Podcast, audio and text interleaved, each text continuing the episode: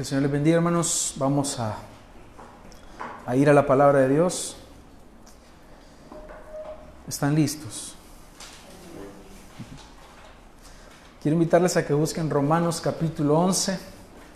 Habíamos dejado ya un tiempo de, creo que pasamos tres semanas, que nosotros no, no, no continuamos con la secuencia que llevamos de Romanos y nos dedicamos pues a, otros, otros temas que siempre fueron de edificación y eran necesarios, necesario tocarlos.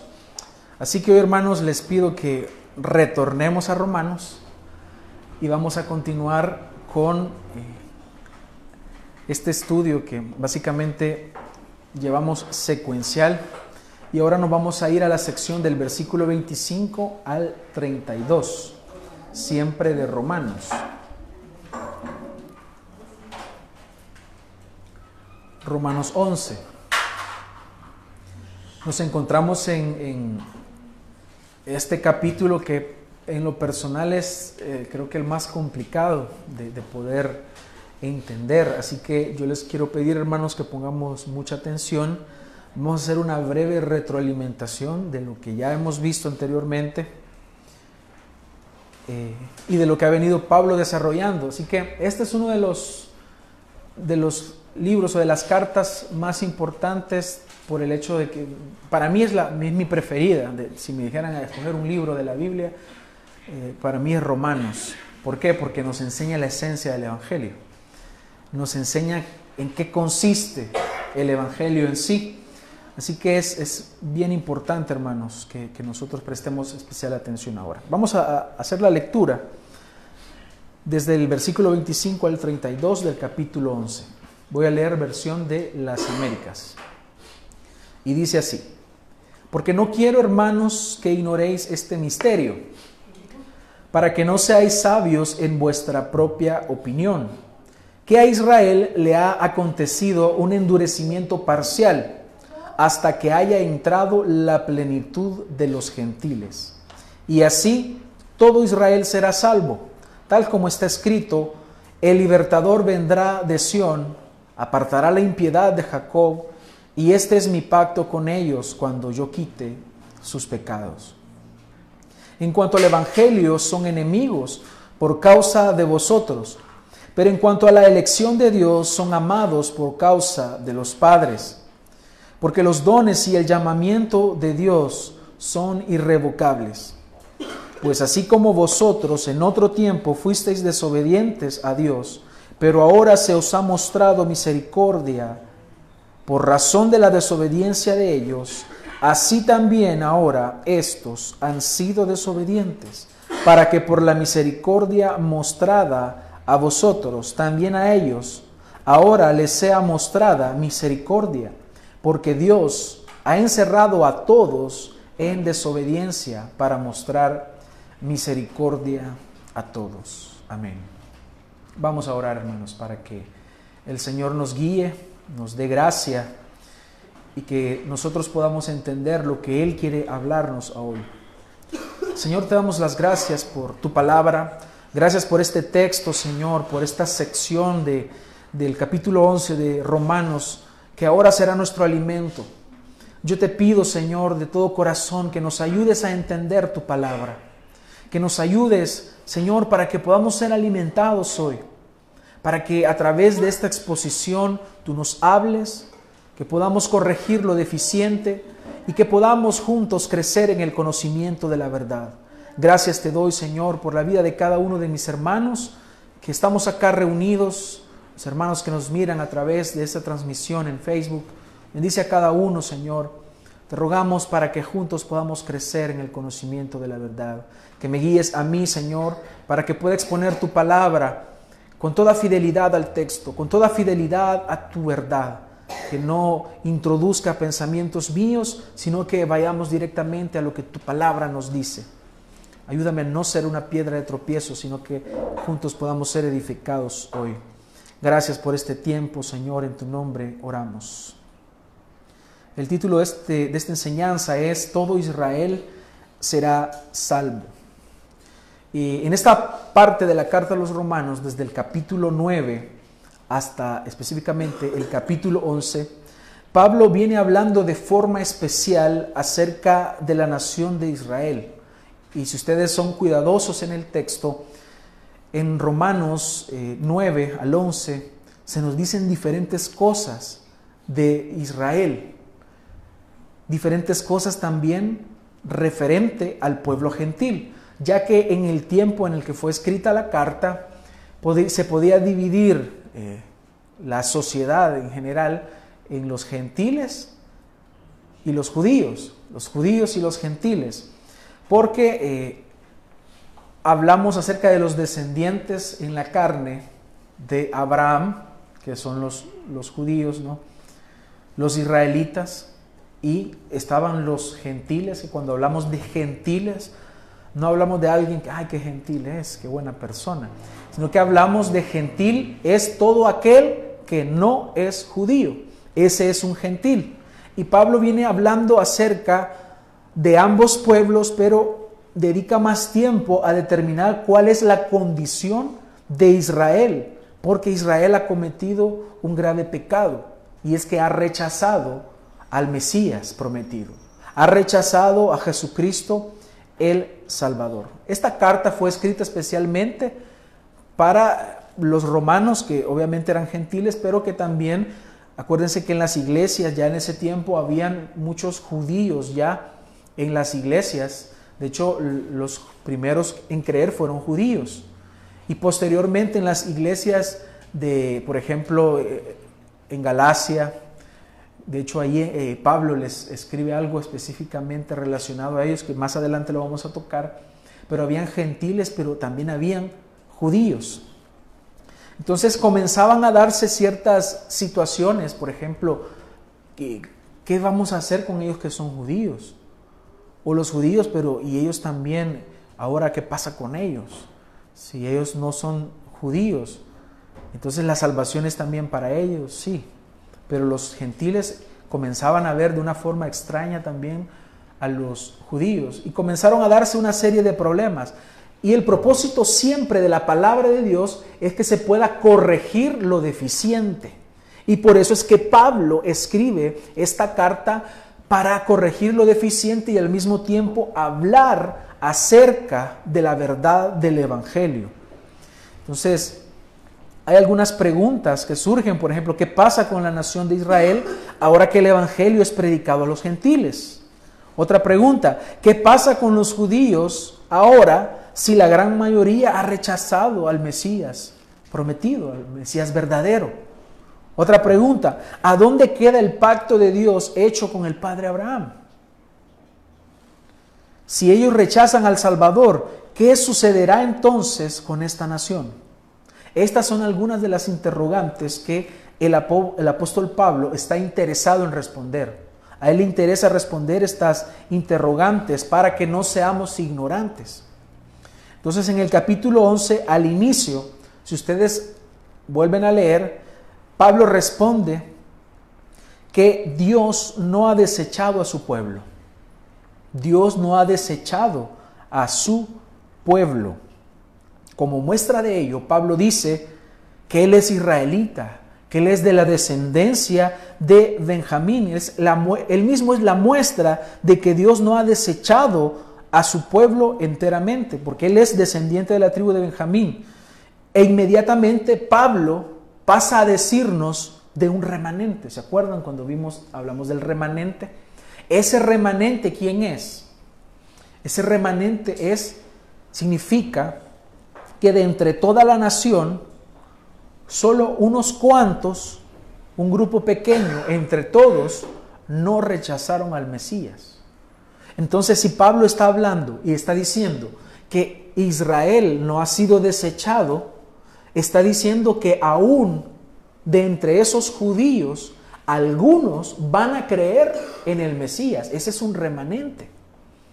Entonces, precisamente ese remanente es el verdadero Israel. Y ya lo vamos a ver por qué. Entonces, no todos los judíos rechazaron al Señor, hubo un grupo que creyó en Jesucristo. Dios elige a algunos de entre la nación, esta nación rebelde, que es Israel, que no doblaron sus rodillas ante los Baales. Ese, ese grupo es el remanente. Ellos han creído el mensaje del Evangelio. Y hoy, hermanos, vamos a responder a la pregunta, una pregunta muy interesante. ¿Está enseñando Pablo en este texto que habrá una conversión nacional de Israel en un tiempo futuro? Esa es la pregunta que a mí me interesa que podamos responder en esta mañana. ¿Será que en un determinado tiempo en el futuro toda la nación de Israel se va a convertir a Cristo? Porque muchos hermanos toman este texto que hemos leído hoy, cuando dice, y así todo Israel será salvo. ¿Será que Pablo está enseñando esto, hermanos, que habrá una conversión masiva de judíos en un determinado momento? Vamos a responder esta pregunta, hermanos, en esta mañana. Pero antes de pasar a ello, quiero que nosotros consideremos eh, algunos aspectos básicos de la teología de Pablo, lo que Pablo enseña y en sí del Evangelio. Y vamos a ver eh, tres aspectos, bueno, cuatro aspectos que son importantes que nosotros conozcamos. Es importante que conozcamos antes de pasar a, la interpretación de este texto. Así que vamos a prestar mucha atención ahora. Y la primera consideración que quiero que entendamos hoy es que todos los seres humanos somos pecadores. ¿Está claro eso, hermanos? Todos somos pecadores. No importa quién seas, eres pecador. No importa el personaje que te imagines de la historia, por muy santo que parezca, es pecador. El único que no es pecador es Cristo mismo. Pero de ahí todas las personas de la historia son pecadores, absolutamente todos. No importa la condición racial, la condición social, económica, física, no importa. Todos somos pecadores. Esto lo enseñó Pablo en Romanos 3.9. Ya lo estudiamos, pero lo vamos a leer. Romanos 3.9. Entonces, ¿qué? ¿Somos nosotros mejores que ellos? hablándole a los gentiles. De ninguna manera, porque ya hemos denunciado que tanto judíos como griegos están todos bajo pecado. Está claro, hermanos.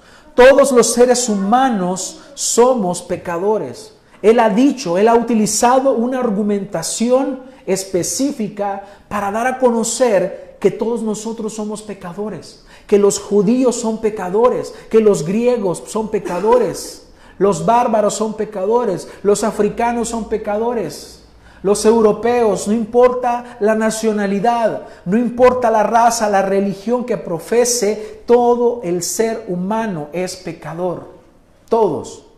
Esa es la primera verdad.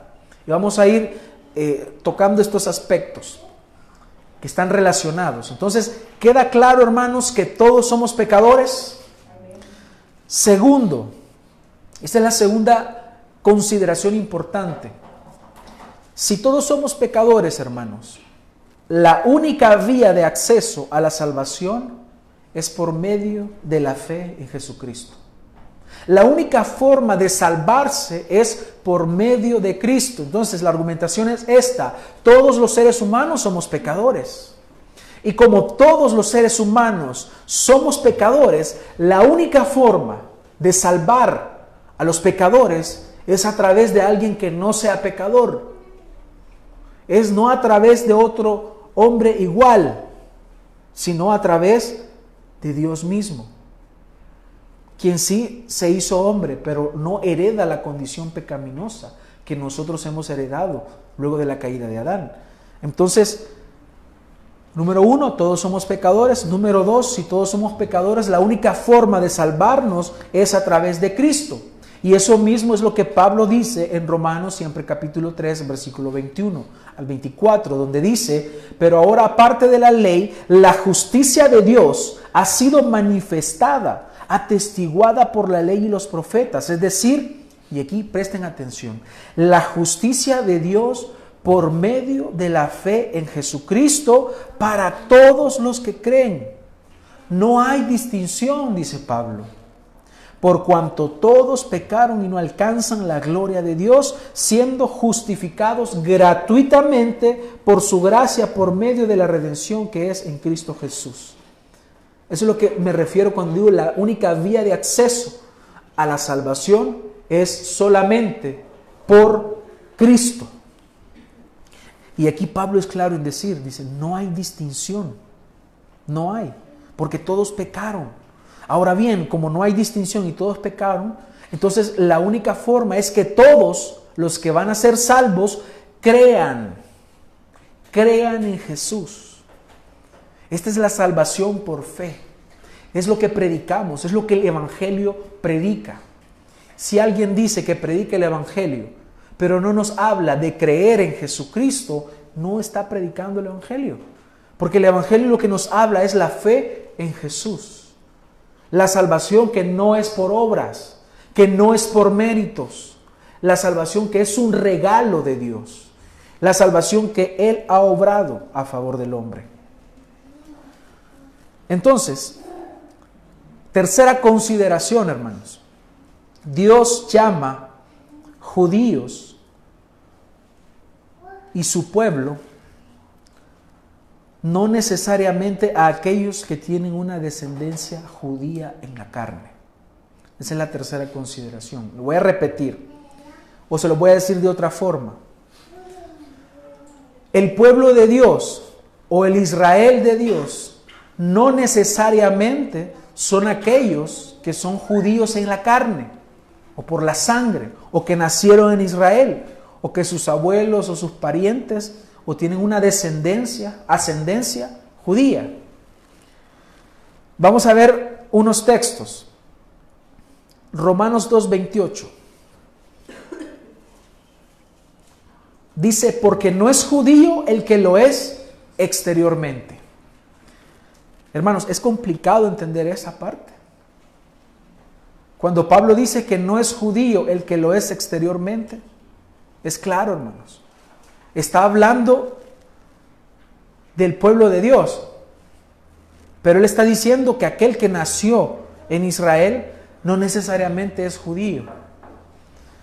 Dice después, ni la circuncisión es externa en la carne.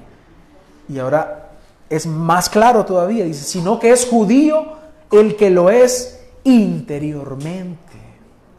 Y la circuncisión es la del corazón, por el espíritu, no por la letra.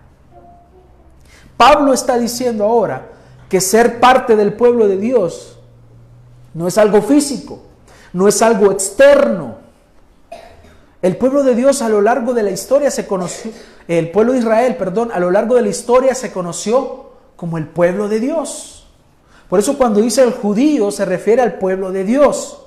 Pero no se queda ahí, sino que más adelante en Romanos capítulo 9 del 6 al 8 dice, pero no es que la palabra de Dios haya fallado, porque no todos los descendientes de Israel son Israel. Nuevamente nos habla de lo mismo. No todos los descendientes de Israel son Israel, ni son todos hijos por ser descendientes de Abraham.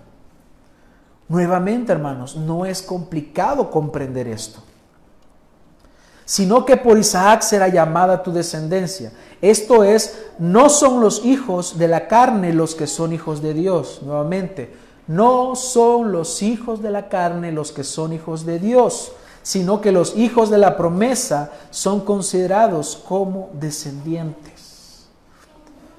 Nuevamente, no es la parte física, sino lo espiritual. Ahora, Pablo se encarga de explicarlo mejor en Gálatas. Porque, ¿qué es lo que sucedía, hermanos, con los Gálatas? Sucedía un fenómeno muy parecido al que está sucediendo en muchos lugares hoy en día. Sucede que en Galacia habían judíos también habían personas que comenzaron a promover judaísmo dentro de la iglesia y comenzaron a decir, es que ustedes tienen que circuncidarse, ustedes tienen que realizar las prácticas que los judíos hacen. Es lo mismo que sucede ahora. Esas personas que andan con talit, andan con kippah, la menorá y, la estrella de David Ben Gurión, que no es la estrella de David, hermanos, el de la Biblia, es David Ben Gurión, el, aquel hombre que promovió la formación del Estado de Israel. ¿Y qué es lo que sucede? Vemos personas ahora queriendo judaizar y ya no te dicen Dios te bendiga, ahora es shalom. Porque quieren hacerse más espirituales y piensan que existe algo más poderoso ahí. Y eso mismo estaba sucediendo acá. Este tipo de comportamiento es judaizar.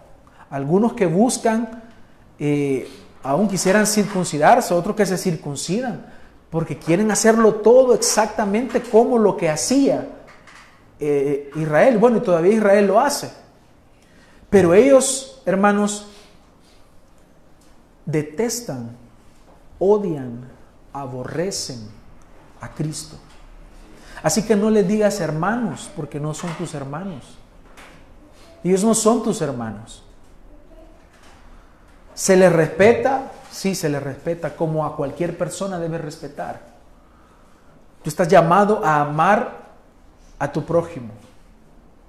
Pero ahora bien, no existe en ellos una salvación que Dios les da por el hecho de ser judíos, como algunas personas han llegado a entender. Ya vimos que ellos son pecadores también, igual que nosotros. Por lo tanto, la única forma de salvarse es a través de Cristo. Entonces, en Galacia estaba sucediendo eso, que habían unos que dijeron, bueno, como los hermanos son judíos, ¿verdad? Ellos dicen que hay que circuncidarnos, quizás nos vamos a circuncidar y vamos a, a guardar el sábado y vamos a hacer lo otro y lo otro. ¿Y qué es lo que le dice Pablo? Miren las palabras tan dulces. Oh Gálatas insensatos. ¿Ustedes saben qué significa insensato? Es una persona que no está utilizando su razonamiento. Es una forma muy elegante de decir, hermanos, ustedes están actuando como tontos. ¿Quién os ha fascinado a vosotros? ante cuyos ojos Jesucristo fue presentado públicamente como crucificado. Esto es lo único que quiero averiguar de vosotros. ¿Recibisteis el Espíritu por las obras de la ley o por el oír con la fe? ¿Tan insensatos sois? Habiendo comenzado por el Espíritu, ¿vais a terminar ahora por la carne? ¿Habéis padecido tantas cosas en vano? Si es que en realidad fue en vano Aquel pues que os suministra el Espíritu y hace milagros entre vosotros, ¿lo hace por las obras de la ley o por el oír con fe?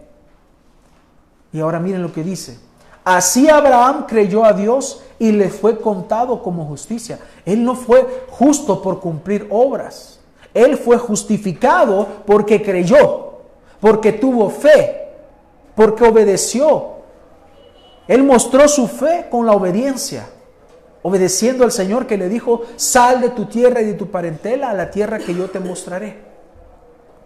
Por consiguiente dice saber que los que son de fe, decir así como ustedes, ustedes han creído en el Señor, ustedes han tenido fe en el Mesías, en Cristo Jesús. Dice, los que son de fe, estos son hijos de Abraham.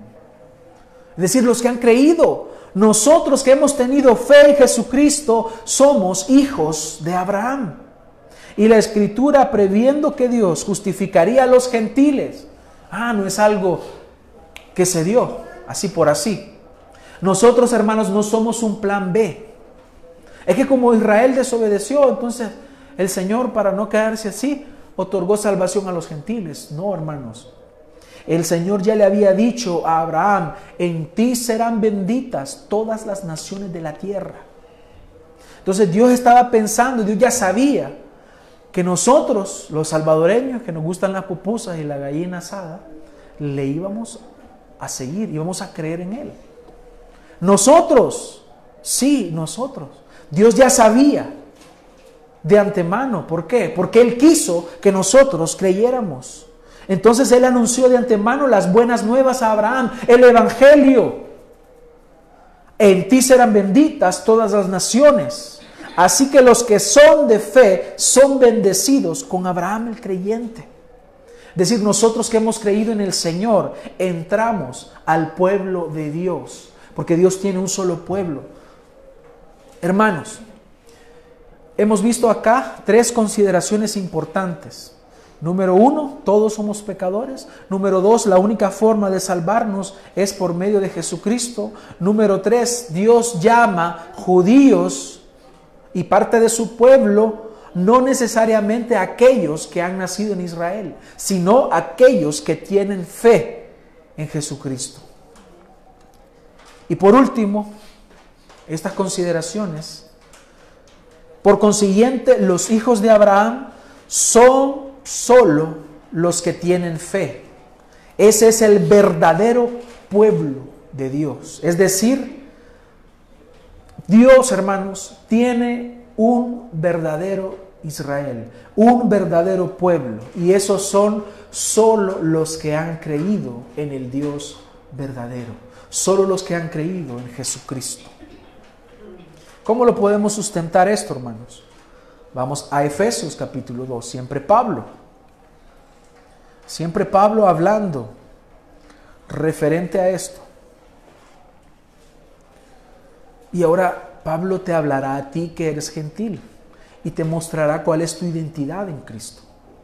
Y él dice, recordad pues, Efesios 2.11, recordad pues que en otro tiempo vosotros, ¿Quiénes? Los gentiles en la carne.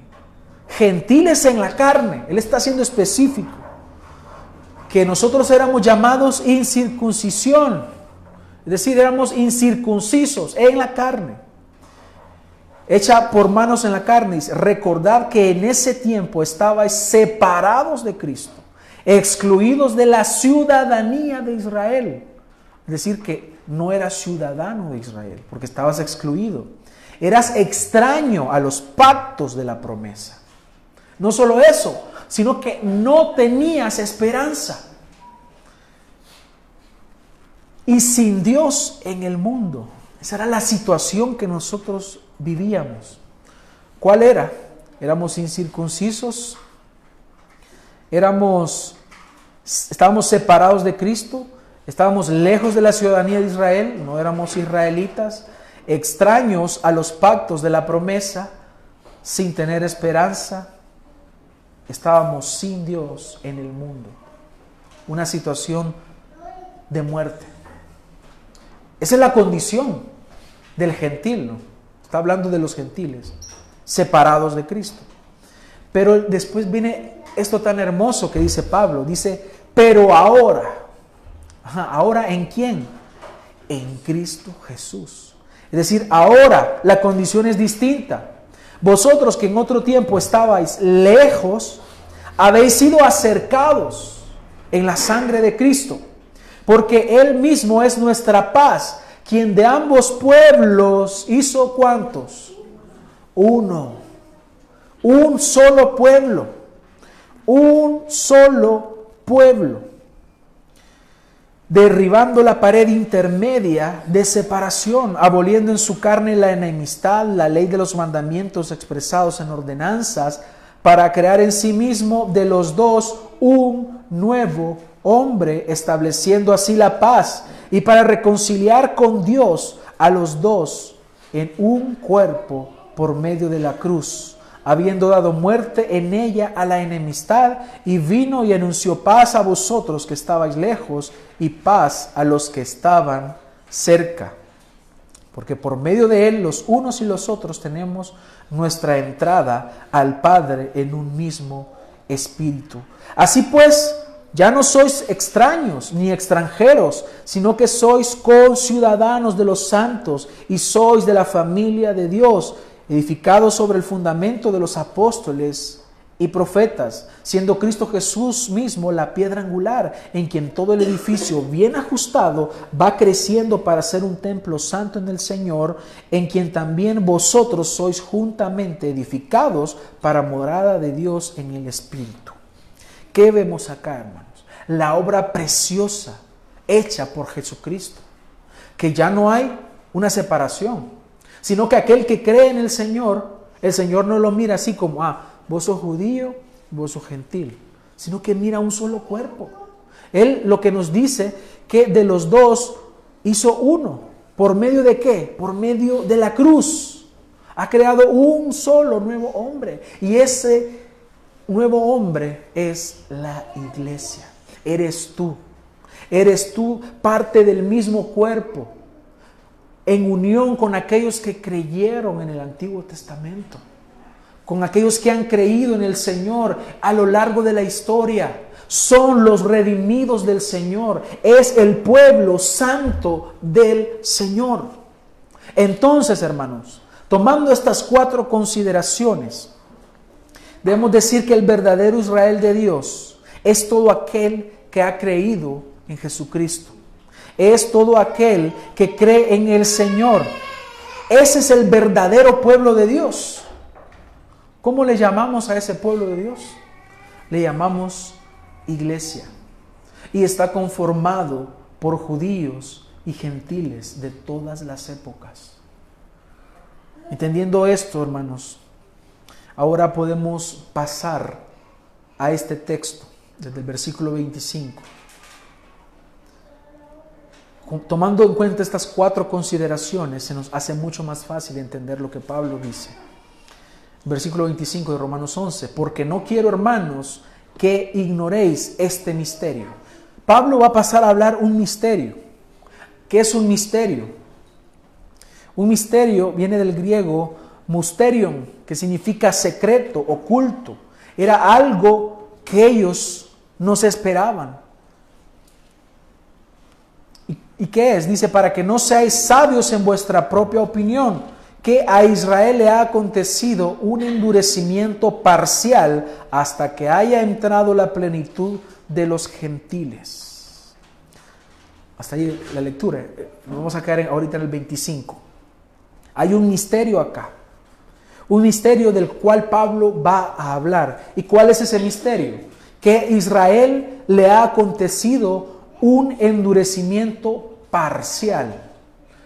Valera, Reina Valera 60 dice en parte, un endurecimiento en parte, creo. Entonces, este misterio era algo que ellos no se esperaban. Y máxime porque ellos confiaban en sus obras. Ellos estaban confiados en su sistema de salvarse por medio de cumplir mandamientos. Y acuérdense que ellos habían puesto muchos más mandamientos. Ese, esos mandamientos que habían sido agregados por la tradición rabínica. Ellos estaban más empeñados en cumplir esas obras que en cumplir en verdad lo que tenían que cumplir, dado por Dios. Es un misterio porque esta verdad solo puede ser conocida si Dios decide revelarla. Entonces, Pablo es bien interesante que él dice que no quiere que ignoren este misterio. De la misma forma, nosotros no podemos ignorar este misterio. Y ahora él lo trae a revelación. Pablo quiere que los hermanos de Roma los gentiles no tengan una opinión sin fundamento, sino una opinión correcta. Y eso es lo que sucede muchas veces con nosotros. Por eso es, no es correcto que una persona venga delante de un pastor y le diga, pastor, ¿y usted qué piensa de esto? Porque finalmente no se trata de lo que el pastor piense, no se trata de la opinión tuya, no se trata de mi opinión. Mi opinión sale sobrando, a nadie le interesa mi opinión. Lo que importa es lo que Dios dice en su palabra. ¿Qué es lo que el Señor dice? Y eso es el sentir del apóstol Pablo. Hermanos, Dios quiere que no seamos ignorantes. Dios quiere que conozcamos la palabra. Por eso hay tantos falsos maestros hoy en día. Y el falso maestro promoverá la ignorancia, porque la ignorancia es tierra fértil para el engaño. Pero Pablo quiere que nosotros no ignoremos este misterio. Ha acontecido a Israel un endurecimiento en parte hasta que haya entrado la plenitud de los gentiles. El endurecimiento de Israel, dice Pablo, que es un endurecimiento parcial. ¿Por qué? Porque no todos los israelitas han sido endurecidos. Ya al principio del capítulo, él ha dado ejemplo de que hay un remanente y que él mismo es un ejemplo. Como, como judío, él ha creído en el Señor. No todos los israelitas han sido endurecidos. Y así será hasta el fin de los tiempos. Pero ¿cuándo es que surge el problema? El problema surge cuando nuestros hermanos dispensacionalistas leen el texto de la siguiente forma. Israel ha sido endurecido solo por un tiempo, pero cuando se convierte el último gentil, entonces ese endurecimiento será quitado y todo Israel finalmente será salvo. Y esto ha de coincidir con la venida de Cristo. Así lo leen ellos. Sin embargo, el contexto que estamos ahora conociendo o estudiando es la salvación del remanente que ha creído. De eso es lo que viene hablando. No debemos separar la idea de Pablo. Entonces, él está hablando de ese remanente que ha creído, no del Israel nacional. Entonces, si es así, lo que Pablo nos está diciendo es que este endurecimiento es parcial en el sentido que unos pocos no han sido endurecidos, pero la gran mayoría sí. Y esa es una constante a lo largo del tiempo, hasta que Cristo venga por segunda vez. En ese sentido, el endurecimiento de Israel es parcial es en parte, porque no todo Israel ha sido endurecido. Hay judíos, hermanos, que creen en Cristo. Claro que lo hay. Aquí tenemos uno. No, no tenemos. Hay hermanos, hay judíos que han creído en el Señor Jesús.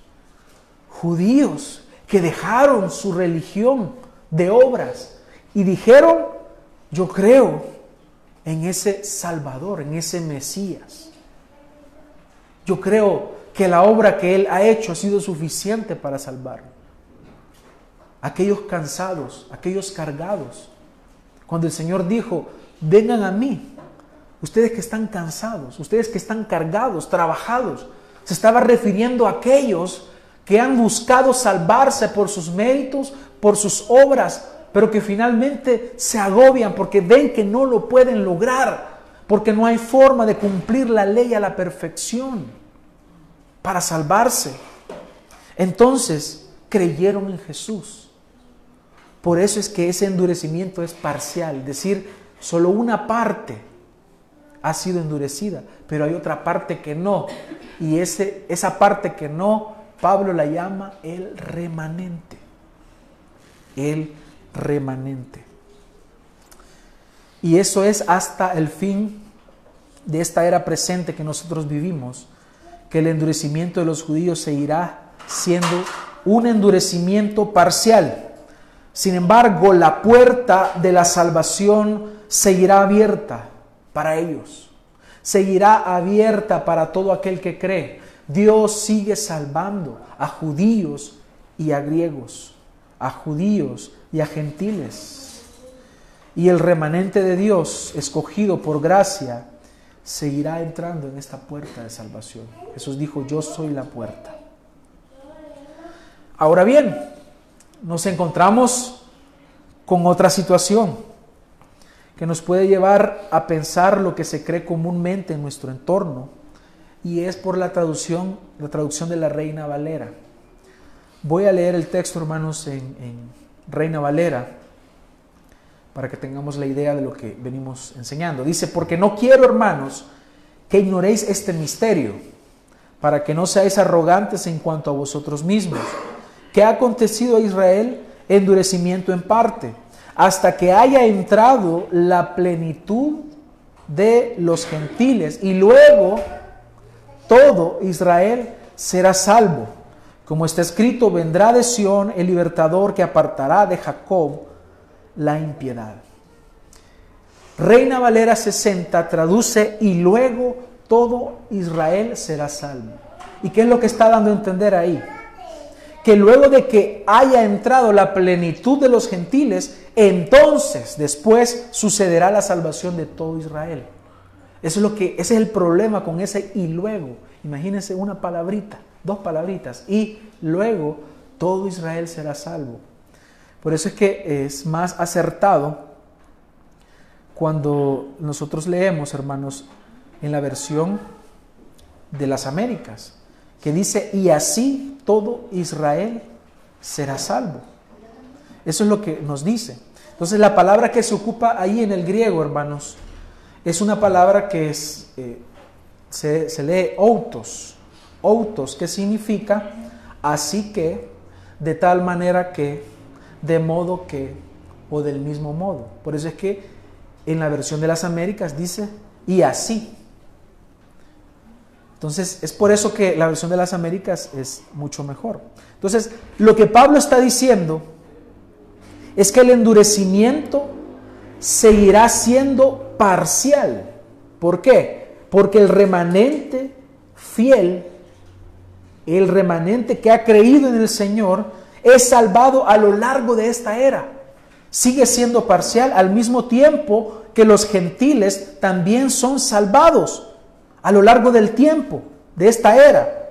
Así que la manera, de esta manera, todo Israel será salvo. Entonces, cuando dice todo Israel será salvo, está incluyendo, hermanos, ese remanente y al mismo tiempo está incluyendo a los gentiles que han creído en el Señor. Por eso es importante, hermanos, detenernos un poquito para pensar bien lo que nosotros estamos leyendo y no caer en interpretaciones erradas. Y así todo Israel será salvo, porque entra la plenitud de los gentiles y entra el remanente de Israel. Y así el verdadero Israel será salvo. Ese verdadero Israel son todos los santos que están creyendo hoy en día también. Y luego, hermanos, Pablo es, dice unas palabras hermosas que están en el libro de Isaías 59, 20.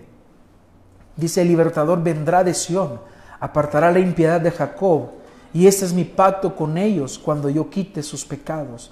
¿Saben por qué es posible que el judío entre a la salvación y que el gentil entre a la salvación? Porque ha venido el libertador porque vino el Señor. Esto es posible de lograrse gracias a ese libertador que es el Mesías, que es Cristo. Por eso Pablo dice eso en el versículo 26.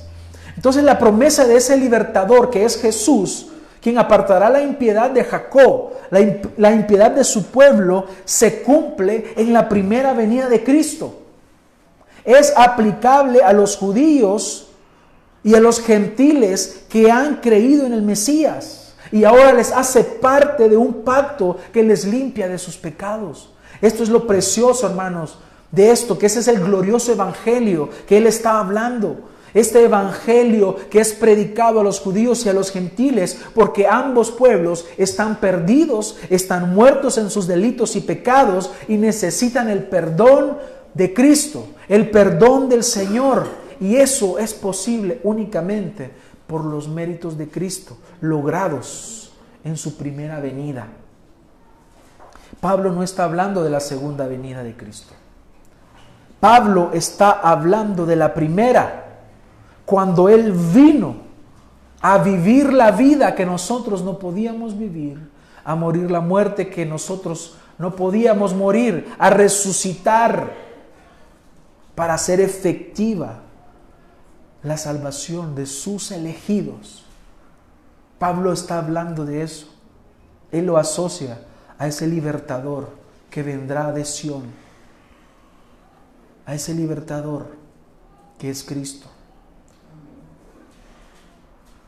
Entonces, hermanos, es glorioso pensar que todo Israel será salvo. Ahora creo que ya se nos es más claro el texto, cuando dice todo Israel será salvo. Lastimosamente nuestros hermanos dispensacionalistas, a quien respetamos y amamos en el Señor, toman estos textos para darle un realce a la nación de Israel. Tal pareciera que según ellos, Israel es el centro de la Biblia. Muchos cometen ese error. Ahora le llaman a Israel el reloj de Dios. Todo gira alrededor de Israel. Israel, Israel, Israel. Hermanos, el centro es Cristo. El centro es Él. Todo se trata de Él. debemos tener claro, hermanos, que Israel necesita de Cristo como el gentil. Israel fue el pueblo que Dios eligió, que Dios formó, Dios hizo, hizo pacto con ellos, ellos fallaron al pacto, Dios hizo promesas a Abraham. Y ahora en el Nuevo Testamento, Pablo es claro en decir, ustedes entran al pacto y, recibirán las promesas de Abraham solo por la fe. Eso es lo que hemos leído, hermanos, en Gálatas. Está claro. No hay una salvación especial para Israel. Hay personas que se alegran porque dicen, ya van a construir el templo, ya van a empezar a ofrecer sacrificios. ¿Para qué? Ya hubo un sacrificio, un único sacrificio que te salva, que te limpia, que te perdona, que te da vida eterna. No necesitas más sacrificios. Ya no hay más sacrificio por el pecado, dice Hebreos. Ha sido necesario solo uno, el, el del Cordero de Dios que quita el pecado del mundo. Estábamos tan perdidos que fue necesaria la muerte del Hijo de Dios para salvarnos. No es que valías tanto. No es que Dios te vio y dijo, wow, valen la pena mis hijos, son tan grandes. No, dice el Señor que Él escogió lo más vil y lo más menospreciable. Hermanos, debemos reconocer, debemos entender que nosotros hemos sido salvos solo por la gracia de Dios, solo por la obra de Él no la merecías. Tú no mereces absolutamente nada de Dios. Todo te lo da por gracia. Lo único que merecemos es la condenación eterna. Pero Él nos dio vida cuando estábamos muertos en nuestros delitos y pecados. Así que hermanos, el glorioso Evangelio es expuesto acá. Ha venido ese libertador. Pablo nos está diciendo, judíos, gentiles son el Israel de Dios. Aquellos que han creído son salvos. ¿Por quién? Por el libertador que vino de Sión. Por el libertador que es Jesucristo. Él aparta la impiedad de Jacob, o sea, de Israel.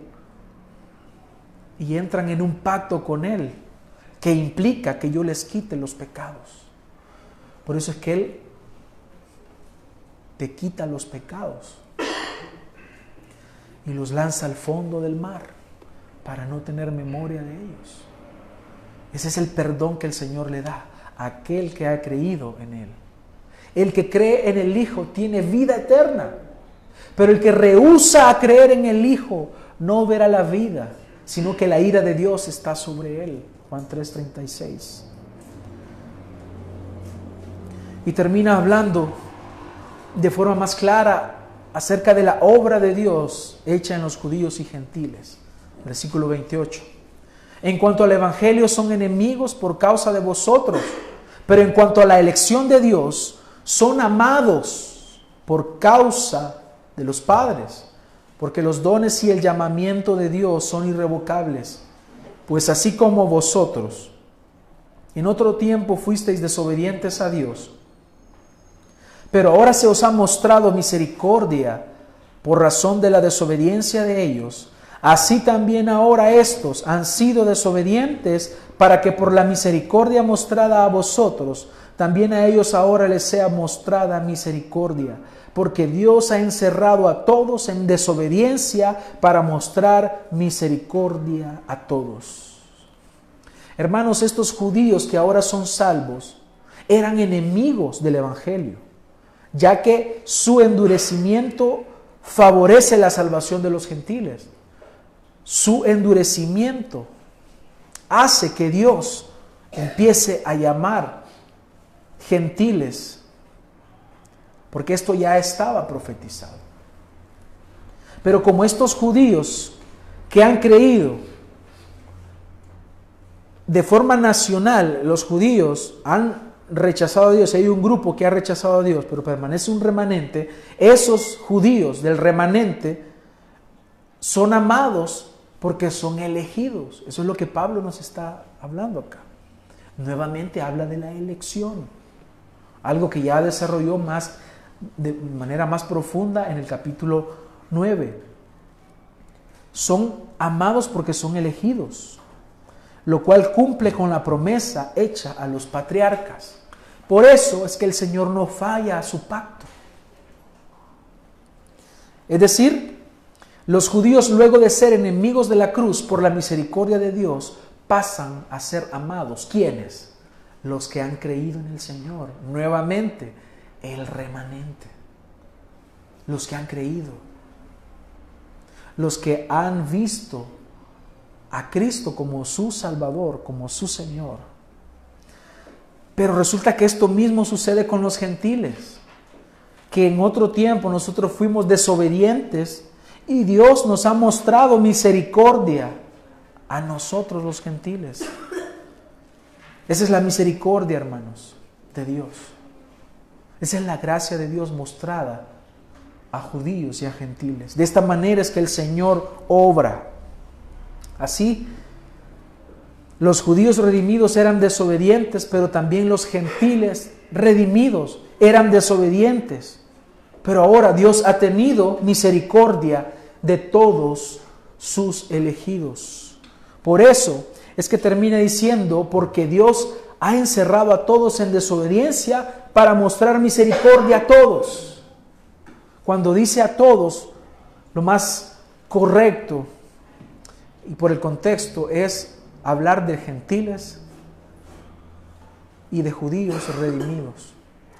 Éramos todos desobedientes, pero ahora en Él somos amados, somos perdonados, somos herederos de las promesas. Ahora tú eres parte de la familia de Dios, ahora tú eres una nación santa, ahora tú eres un pueblo adquirido por Dios, ahora tú eres parte del pueblo de Dios del Israel de Dios. Y en conclusión, hermanos, termino con esto. Debemos ser congruentes con el deseo de Pablo. Debemos ir alineados a esto. ¿Cuál es el deseo de Pablo? Que no seáis sabios en vuestra propia opinión. Eso es lo que quiere Pablo.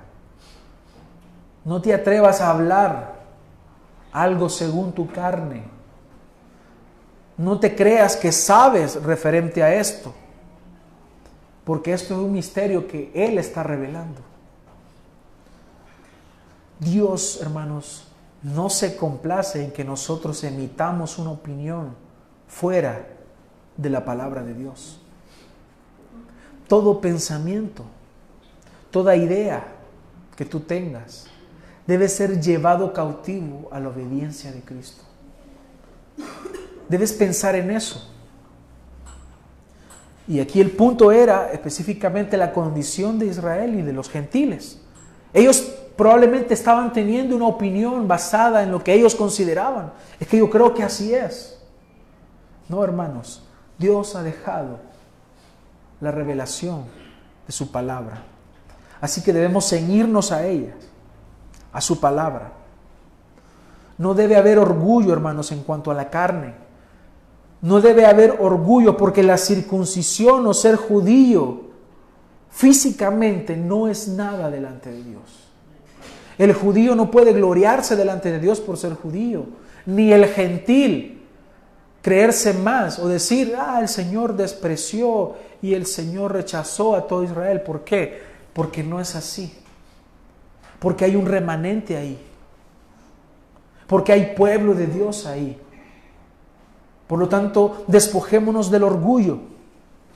Despojémonos de todas esas ideas que nos llevan a creernos más que otros. Finalmente, hermanos, esto es eh, algo de lo que Pablo ha venido hablando durante toda su carta. Y es que la justificación y la salvación es solo por la fe. Acuérdense que ese es el tema central de la carta Si ustedes les preguntan, ¿y de qué habla Romanos? Fácil, de la justificación por la fe. Anótelo ahí porque se lo voy a preguntar al otro año. Hermanos, hoy vivamos en humildad delante del Señor. No seamos orgullosos por lo que somos o por lo que tenemos. Seamos humildes. Aceptemos, hermanos, eh, lo que Dios nos ha dado con humildad. Y no nos creamos más que otros. Dios quiere que le demos la gloria solo a Él. Dios quiere que estemos completos en Él y que reconozcamos que todo es por gracia y por la misericordia de Dios. Dios salva al hombre por gracia. Dios no salva a alguien porque es guapo, porque tiene mucho dinero. Dios no salva a alguien porque habla bonito. Dios no salva a alguien porque es bien altruista. Dios no salva a alguien por ninguna condición. Dios salva a alguien por gracia, porque Él quiere salvarlo. Y no hay más. Por lo tanto, hermanos, mi deseo es que podamos salir de acá con un corazón agradecido. Porque el resultado de la humildad es el agradecimiento. Cuando una persona es humilde no le queda más que agradecer a Dios. Así que demos gracias a Dios por ser parte del Israel de Dios. Demos gracias al Señor porque somos parte del verdadero pueblo de Dios. Esto es lo que la Biblia nos ha revelado, que el verdadero pueblo de Dios está conformado por judíos y por gentiles, ambos pecadores, ambos desobedientes, pero ambos salvados por Cristo, porque Él es la puerta, Él es el camino, la verdad y la vida. Démosle gracias a Dios, no solo por ser parte del Israel de Dios, sino también por ser salvos en Cristo. Y finalmente, por ser herederos de las promesas y estar en el pacto de gracia. Ese pacto hecho por Dios con sus redimidos. Que Él te ha quitado los pecados, que Él te perdona de tus pecados, te limpia, te hace su hijo te da una nueva vida y te permite que heredes la vida eterna. Oremos, hermanos. Gracias te damos, Señor, en esta mañana por este enorme privilegio que nos das de estudiar tu palabra. Gracias, Señor, por la obra que tú has hecho en nosotros, porque era imposible para nosotros salvarnos, era imposible para nosotros buscarte, tú nos buscaste, tú nos salvaste, tú nos amaste primero, tú hiciste la obra completa a favor de nosotros, por lo tanto ahora te agradecemos, Señor, te agradecemos, te agradecemos infinitamente, gracias, gracias Señor por habernos perdonado, gracias por el sacrificio sustitutivo de Cristo hecho a favor de nosotros los pecadores. Gracias Señor, porque somos parte de tu pueblo. Y tú nos has llamado y nos has hecho una nación santa para ti. Hoy te ruego Señor que nos ayudes a vivir según esta verdad. Que en todos los días de nuestra peregrinación, mientras estamos en este mundo, podamos glorificarte. Te rogamos que al retornar a nuestros hogares podamos seguir en comunión contigo, que podamos vivir en armonía, que podamos vivir de acuerdo a tu palabra. No nos dejes caer en la tentación, Señor. Líbranos de todo mal. Te pedimos, Señor, por nuestros hermanos que están enfermos, para que tú hagas una obra en ellos y que tu, tu providencia, Señor, tú puedas ayudar.